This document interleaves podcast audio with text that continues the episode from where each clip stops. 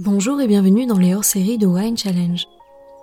Je suis Alexandra, la créatrice et l'hôte de ce podcast dédié à l'entrepreneuriat dans la viticulture champenoise.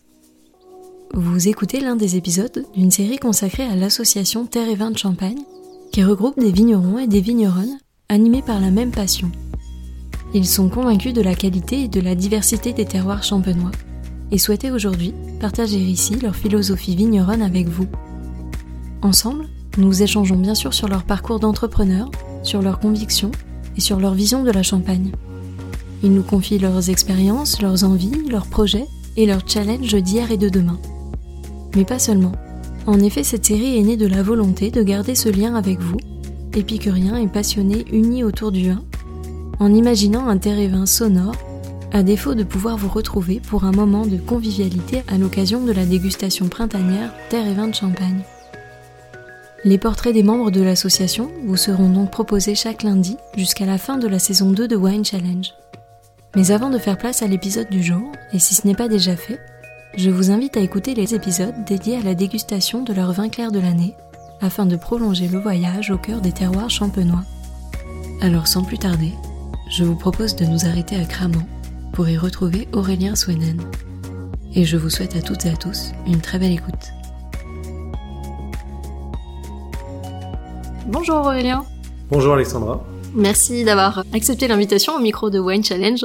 Je suis ravie d'en savoir un peu plus sur toi, ta vision vigneronne et sur le domaine. Donc pour commencer, je vais te laisser en parler de la façon dont tu le souhaites. Je vais d'avoir plaisir partagé. Donc je suis Aurélien Svenen, vigneron de naissance je dirais, mais pas de formation. Donc moi je suis la cinquième génération au domaine propriétaire de vignes. Donc en termes de vinification, de, mise en bouteille, c'est plus récent. Hein. c'est une initiative de mon arrière-grand-mère. Et puis euh, les générations suivantes se sont succédées jusqu'à moi aujourd'hui. À titre personnel, donc je suis de formation éducateur sportif et non vigneron. Donc j'ai repris le domaine au pied levé suite au décès de mon papa en 2009. Donc je suis revenu très très rapidement sur la structure familiale avec une idée bien précise de ce que je voulais faire, mais beaucoup aussi d'interrogations, de questions sur quelle voie prendre pour réaliser un travail de qualité et, par là même euh, des vins d'un vrai niveau et d'expression de lieu, ce que je recherche depuis le début, euh, le plus abouti possible. Et comment on réagit face à une situation qui est euh, dramatique et quand on doit arriver dans ces conditions-là, est-ce que c'est l'adrénaline qui emporte un peu le tout pour se dire il faut continuer ou est-ce qu'on a plus de doutes qu'autre chose? Des doutes évidemment. Je pense que c'est à peu près le dénominateur commun pour toutes ces situations. Après, je pense que en tant qu'être humain, euh, c'est euh, le cycle de la vie, hein, qu'il soit tôt, tard, ou au moment peut-être plus opportun. Je pense que c'est comme ça. Il faut juste euh, s'adapter rapidement. Moi, j'ai un grand frère, donc qui est lui maraîcher dans le Massif central, avec la même philosophie de travail que nous, même encore plus poussée, je dirais, très très qualitatif aussi. Donc la question s'est même pas posée en interne, c'est-à-dire que c'était moi ou rien. Donc moi, je me suis senti pas obligé parce que j'avais cette volonté absolue de reprendre, mais euh, certaines responsabilités familiales, générationnelles. Je ne voyais pas dire non, je ne reprends pas et qu'il n'y ait personne derrière et que ce soit peut-être une, fin de l'histoire chez nous, du moins peut-être que temporaire, mais ça a été une possibilité. Donc pour moi, euh, il était absolument nécessaire. Et je pense que voilà, si le sport m'a bien apporté quelque chose, c'est ça, c'est savoir euh, y aller. Quand faut y aller, faut y aller. Et puis avec une philosophie bien marqué dès le départ, une liberté, parce que même si je l'aurais peut-être eu dans d'autres circonstances, c'est quand même plus qu'un confort, une facilité de reprendre sans regard au-dessus, sans pression, sans voilà la seule pression que je pouvais mettre, elle venait de moi uniquement. Donc elle était importante certes, mais elle était différente. Elle était euh, assimilée d'une façon très personnelle. Donc à partir de ce moment-là, j'ai eu plein pouvoir sur ce que je voulais faire. Et ça c'est quand même une force pour moi au départ. Ça aurait été très certainement possible avec mon père, parce que c'est quelqu'un de très ouvert, euh, très humain, et je pense m'aurait peut-être euh, parfaitement complété. Pour autant, à la reprise, euh, oui, il faut se mettre les idées en place et puis y aller. Et puis il faut faire des erreurs. Il faut absolument faire des erreurs pour avancer de ces erreurs, et puis bon, aussi des réussites, hein, avancer avec, mais les erreurs aident beaucoup. Et est-ce qu'à certains moments, tu t'es posé la question de te dire j'arrête tout parce que finalement je crois que je vais pas m'en sortir ou au contraire, est-ce que tu as toujours été fonceur pour Non, non, je me suis jamais dit ça. Je me suis jamais dit ça. Ce qu'il faut retenir dans notre métier, c'est que c'est un don de soi à 200%. C'est des chiffres qui n'existent pas, mais il y a une forme de réalité là-dedans. C'est une passion à travers un travail qui nous prend tout notre temps. Je veux dire, aujourd'hui, je suis jeune papa, une femme euh, merveilleuse. Il faut trouver du temps. Je commence tout doucement à pouvoir en trouver, à me forcer à trouver du temps, mais la passion qui m'anime prend tout le reste du temps. Il n'y a pas de temps mort, il n'y a rien. Il faut pouvoir, hein, je pense qu'il faut l'avoir en soi à un moment donné. Peut-être c'est pas forcément dès les premiers instants, je pense que ça se construit aussi en fait. C'est toute l'abnégation qu'on a dans son travail qui nous permet derrière de pouvoir un peu repousser des limites temporelles presque. Il n'y a plus d'heures, il n'y a plus rien. On travaille dans une optique euh, d'un but ultime qui est pour moi d'essayer d'élaborer les, grands vins. C'est mon but absolu dans la vie professionnelle. Je vois bien la nuance entre les deux, mais voilà. On est presque dépendant, nous. Enfin, moi, je suis devenu dépendant de mon travail. J'étais dans le monde du sport, j'ai totalement basculé, j'ai tout abandonné. C'est ça, ma vie, c'est la vigne et le vin. Il n'y a plus rien autour en dehors de ma famille et mes proches. C'est tout. Et à défaut d'avoir pu opérer une transmission dans des conditions idéales, est-ce qu'il y a peut-être des mentors ou des personnes qui ont vraiment influencé tes débuts sur le domaine? Alors, j'ai pas eu la chance. J'ai cherché à le faire plusieurs fois, cherché à partir, à aller travailler ailleurs pendant quelques semaines, quelques mois. Je me suis vite rendu compte que seul au domaine avec un employé, malgré le fait qu'on ait trois hectares, hein, un petit domaine en superficie, et ben, ça nous prend un temps incroyable. Donc euh, de partir, ne serait-ce qu'une semaine, c'était compliqué. Alors partir des saisons entières pour apprendre le métier, avoir une vision extérieure. Bon, en Champagne, pas forcément. J'avais pas cette volonté de le faire en Champagne. J'ai évidemment des gens qui m'ont énormément inspiré en Champagne. Pour autant, je me suis jamais attaché à permettre d'avoir un impact palpable sur ce que je fais. Je me suis toujours senti dans l'obligation de faire que par moi-même. C'est-à-dire que des discussions, oui, des échanges, des questionnements, oui, mais d'avoir un appui ou euh, qu'on me dise fais plutôt ça, non, j'ai toujours pris de parti de me dire fais ce que tu sens, ce que tu penses être bon, et t'en tireras les conclusions, bonnes ou mauvaises, peu importe. Ça a toujours été ma façon de voir les choses. C'est fais-le si tu sens que c'est comme ça que ça doit se faire. Ça s'explique pas toujours. Là, on discute aujourd'hui. Il y a des choses qui sont impalpables, qui sont indéfinissables. Je ne peux pas exprimer verbalement. J'y arrive pas. Je veux dire, il y a des choses que je fais. Je suis sûr que deux heures après, je serais incapable d'expliquer pourquoi j'ai fait ça à ce moment-là. Je l'ai senti comme ça. Même des choses qui sont simples et basiques, c'est pas toujours facilement euh, explicable. Il y a rien de spirituel dans ce que je dis. C'est cette partie euh, spontanéité et réflexion instantanée qui fait que donc oui, il y a eu des gens qui m'ont inspiré, mais tout ce que j'ai pu faire dans ma jeune carrière de vigneron, ce n'est que la résultante de mon esprit quelque part comme ça qui s'est enrichi de certaines choses. Après, il y a de la lecture, il y a l'observation aussi, beaucoup d'observation. Même si ces gens-là qui m'ont inspiré m'ont peut-être pas donné de conseils, moi j'ai vu ce qu'ils ont fait. Je vois comment ils travaillent, je ressens leurs inspirations dans leur façon d'exprimer ça dans leur travail. Ça m'a aidé, c'est sûr et certain. Par là même, ça a inspiré mes propres inspirations, j'en suis certain. On m'a déjà dit évite de faire ça. j'ai parfois écouté aussi, d'autres moins. On apprend comme ça. Pour moi, on apprend que comme ça. c'est ma façon de voir l'apprentissage. J'ai pas fait d'études. Hein. J'ai vraiment repris de façon euh, très simple et spontanée. Et justement, comment est-ce qu'on peut avoir les armes plutôt techniques côté vin si on n'a pas le bagage de formation? Est-ce que c'est quand même jouable J'ai des lacunes. Hein. J'ai beaucoup de lacunes. D'après moi, d'après moi, j'ai énormément de lacunes dans énormément de domaines. Pour autant, il y a eu une transmission. Hein. J'ai quand même travaillé dans les vignes étant jeune, euh, sur les saisons estivales, etc. En dehors de la scolarité, j'ai toujours été quand même plus ou moins proche du vignoble. Il y a une inspiration de base, c'est-à-dire les gestes de base qu'on réadapte aujourd'hui, qu'on adapte avec une réflexion particulière. Pour autant, moi je dirais qu'il n'y a pas une révolution dingue, c'est plutôt une adaptation euh, aux conditions humaines et les conditions du végétal en fait. Le, but c'est de conduire le mieux possible le végétal, de tenir compte de l'environnement humain parce que c'est lui qui est premièrement impacté dans le vignoble. S'il y a bien une chose que la Champagne ne sait pas exprimer d'après moi, c'est son sens paysan. C'est-à-dire qu'on manque de personnages historiques. Il y en a quelques-uns aujourd'hui, mais qui sont encore actifs ou qui sont en fin de carrière, mais on n'a plus trop de relais, de mon point de vue. Hein. Je veux surtout blesser personne. Il y en a certainement que je ne connais pas. Hein. On n'a peut-être pas eu, par notre fonctionnement collectif champenois, qui est avantageux pour certains points, à remettre en question sur d'autres, d'après moi, on n'a pas su euh, aller chercher le bon sens paysan des gens qui ont vécu avant l'arrivée de la chimie, avant euh, les Trente Glorieuses, etc., où, tout a explosé dans tous les sens. On n'a pas su aller chercher cette connaissance, ou du moins la transmettre aux générations actuelles. Par contre, il y a une génération qui est là, au sein de notre groupe par exemple. Moi, si j'ai rejoint Terre pour faire une aparté rapide, c'est parce que moi pour moi c'est iconique presque. Enfin les gens qui font partie de ce groupe-là, c'est un niveau euh, exceptionnel de connaissances, de viticulture, de vinification, de tout plein de qualités qui sont primordiales pour un vigneron. Et tout ça pour dire, ce sens paysan, ces gens-là l'ont, mais euh, voilà, il faudrait discuter avec eux en détail aussi, savoir d'où ils le tirent.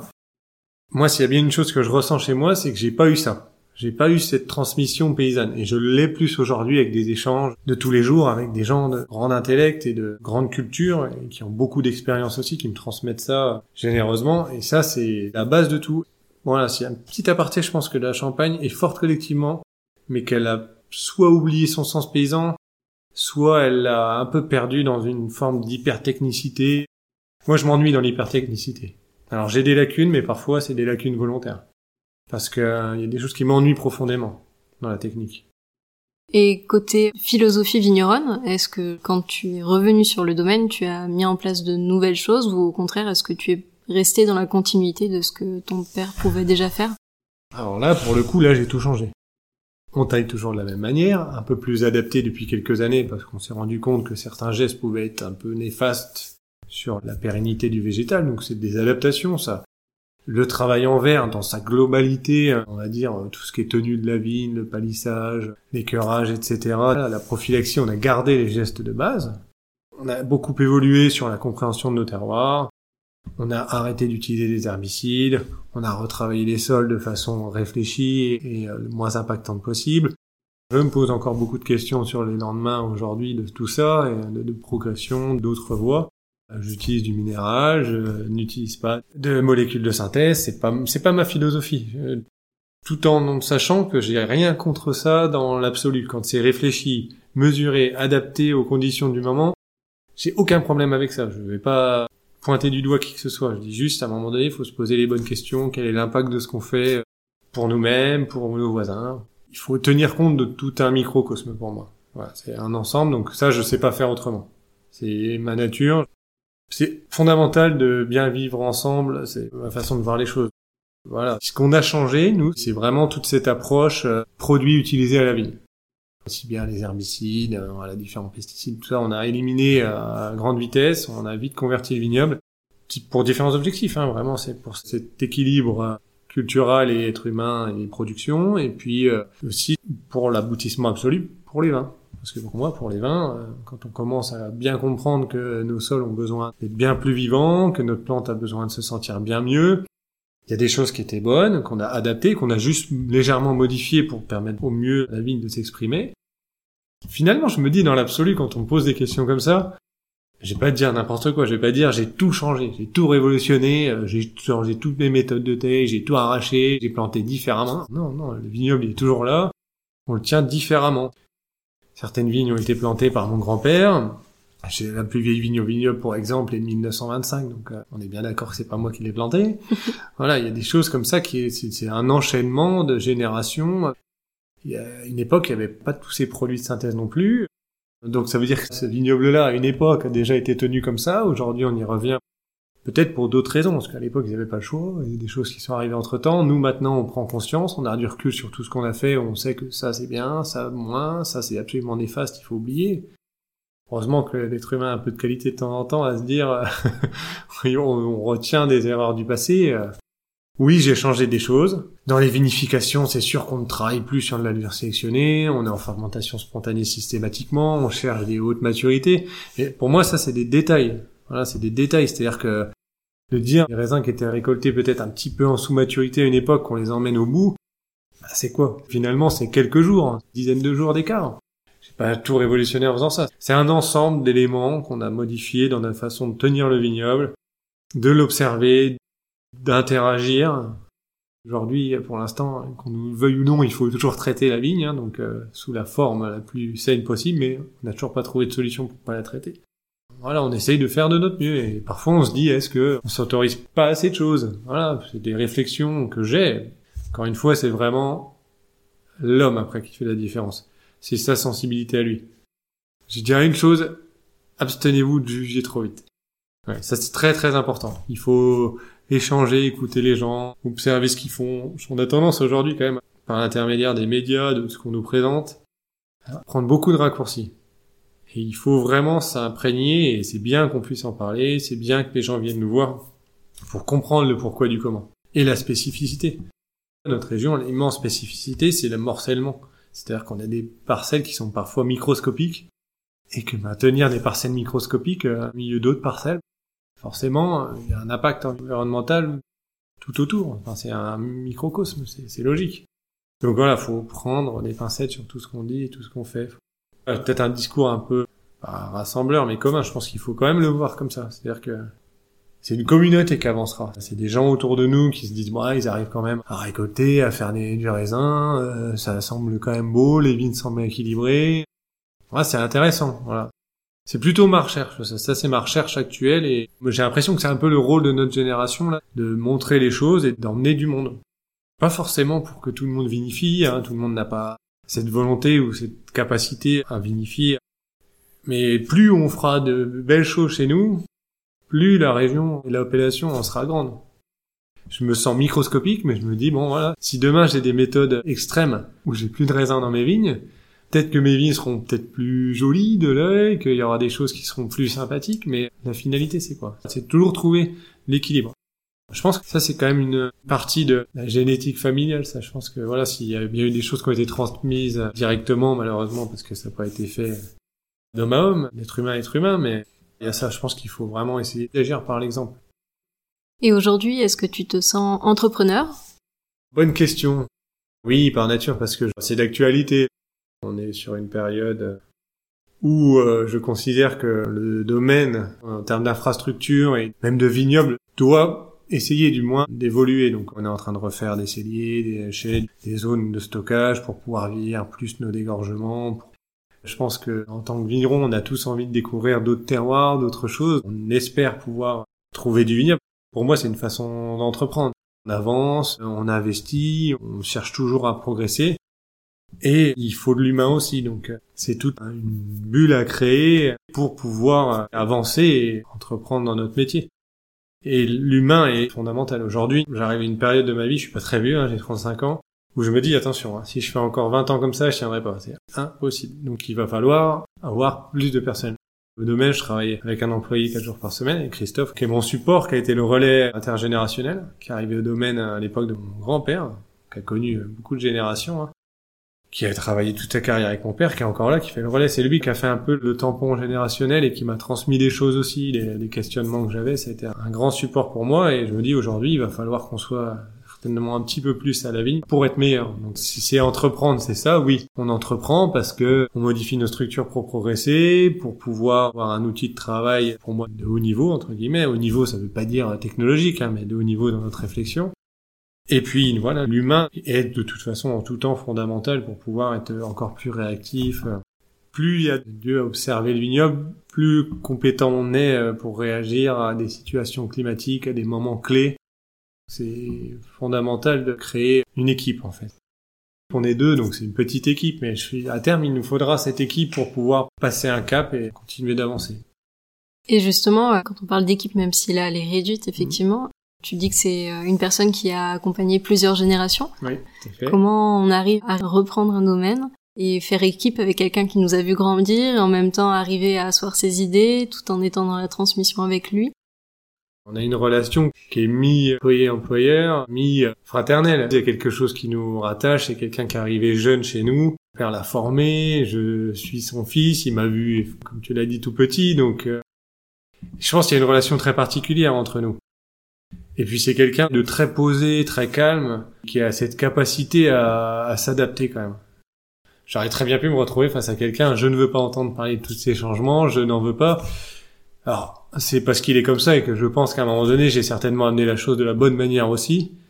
Quand on veut imposer des changements drastiques, en termes de temps de travail, de dureté de la tâche, je pense qu'il c'était dur au début, il est passé sur une forme de peut-être plus de confort, J'essaye de maintenir un confort minimal quand même parce qu'il faut rester humain, faut essayer de préserver les organismes au mieux, même si en saison, bah non, faut y aller. Hein. Je dirais qu'il est très à l'écoute, qu'il s'adapte. Je suis plus jeune que lui, bien plus jeune que lui. Faut y aller. Donc euh, c'est-à-dire que je donne pas des ordres et je reste pas derrière un bureau. C'est ça entreprendre aussi, c'est faut y aller. Il faut pas regarder d'en haut tout le temps. Chez moi, en tout cas, c'est pour moi, c'est ça. Si on demande des choses, faut savoir les faire. Ou alors, on les a fait pendant 30 euh, ans, 40 ans avant, et là, c'est à qui le tour. Mais là, à mon âge, non. Faut vraiment être moteur, être force de, j'ai pas d'exemple, mais en tout cas, de, oui, de montrer qu'on est là aussi pour appliquer ce travail-là, pour réaliser tout ce qu'on a réalisé ensemble. Ça marche que comme ça et surtout sur des petites structures comme les nôtres, même si on était 4, 5, 10, j'ai envie de dire, c'est un esprit d'équipe. Là, je reviens à ma jeunesse, entre guillemets, mais c'est un sport d'équipe, moi. Hein. C'était le basketball à l'époque, et euh, si j'ai bien utilisé quelque chose, c'est ça. Même si on est que deux, c'est gérer les relations, gérer les équipes. Quand il faut travailler dur, parce que c'est cette période-là, faut savoir à un moment donné le rendre. Dire, bon, ben là, tranquille, pas la peine de forcer, les heures, on s'en fiche, c'est pas ça le problème. Et moi, le calendrier, les heures, tout ça, je m'en fiche un peu. C'est le travail qui a été fait. S'il faut travailler beaucoup, parce qu'il faut que ce soit fait à un moment M, parce que là, il y a eu un gros orage, il faut qu'on travaille, il faut qu'on fasse un gros travail de prophylaxie, parce que là, on a trop d'odium dans ces parcelles-là, il faut qu'on aère, et ben, on y va, on y va, on y va. Ben, quand ça se calme, on essaye de reposer les équipes. C'est des mots que j'aime pas trop dans d'autres métiers, mais il y en a quand même, c'est du management aussi, ouais, bien sûr. Il y a énormément de facettes dans le métier de vigneron. Est-ce que tu arrives facilement à déléguer ou au contraire, est-ce que tu veux quand même avoir un œil sur tout et être impliqué dans toutes ces facettes-là? Alors je veux absolument, défaut ou qualité, ou les deux comme on veut, avoir la mamie sur tout. Je fais appel à des prestataires extérieurs pour créer des choses. Par contre, quand j'ai les idées, c'est difficile de m'amener autre chose que mon idée. C'est comme ça, je sais ce que je veux. Donc non, je gère tout en quelque sorte. Mais bon, après, il faut savoir connaître ses limites. J'ai certaines compétences, euh, d'autres que je n'ai pas. Quand j'en ai pas, je fais appel à l'extérieur. Je garde la main. À ce sujet-là, le plus compliqué pour moi sur des structures à notre échelle avec le personnel en place, c'est l'administratif qui est très très compliqué. C'est mon plus grand cauchemar. pour résumer. En termes de commerce, j'ai jamais travaillé commercialement. C'est une chance absolue que j'ai eue. Je sais pas comment ça s'est fait. J'arrive pas trop à l'expliquer en fait. On est toujours venu vers nous. J'ai jamais cherché à me mettre en avant, à mettre nos vins en avant. On s'est intéressé à nous et puis de fil en aiguille, ça nous a permis de finalement tout vendre comme ça.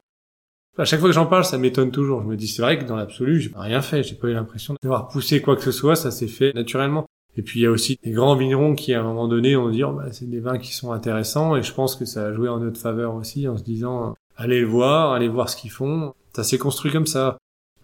Et en termes de distribution, Comment se répartissent les ventes? Est-ce qu'il y a une majorité de champagne qui part à l'export ou au contraire c'est plutôt sur le marché français?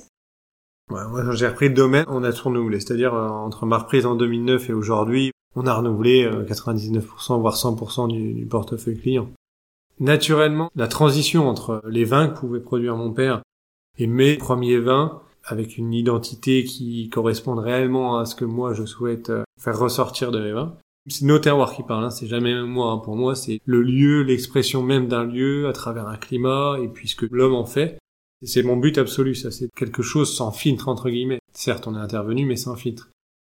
En fait, au départ, il y a eu un énorme attrait sur ces vins-là à l'étranger. On a basculé à un moment. À peu de choses près, on devait être entre 80 et 90% d'export. Il y a quelques années, c'était ça. Et puis quand on a commencé à se faire un petit peu connaître, le marché français est venu s'intéresser à ce qu'on fait à un moment donné, j'ai dû arbitrer.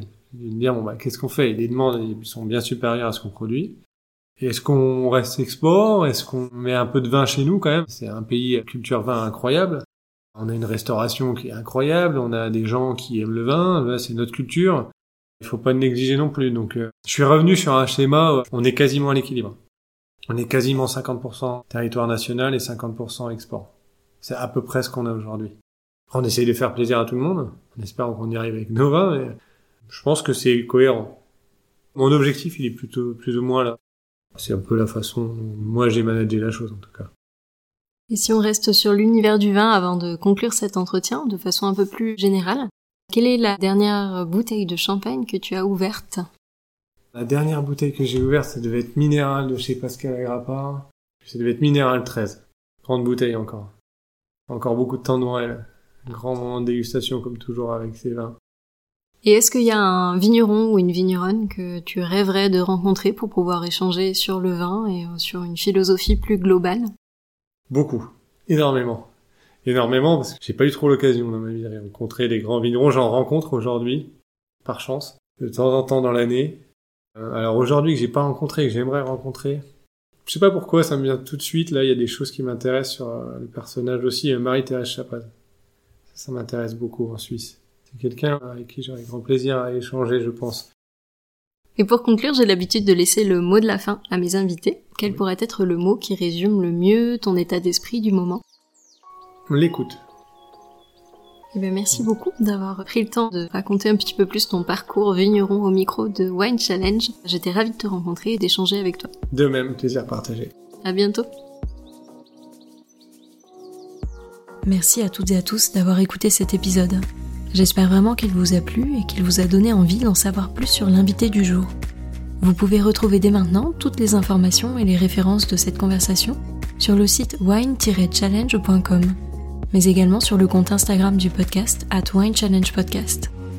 Je vous donne rendez-vous la semaine prochaine pour découvrir un nouvel épisode hors série Terre et Vin, et d'ici là, je compte sur vous pour partager vos épisodes préférés auprès de tous les amoureux du vin.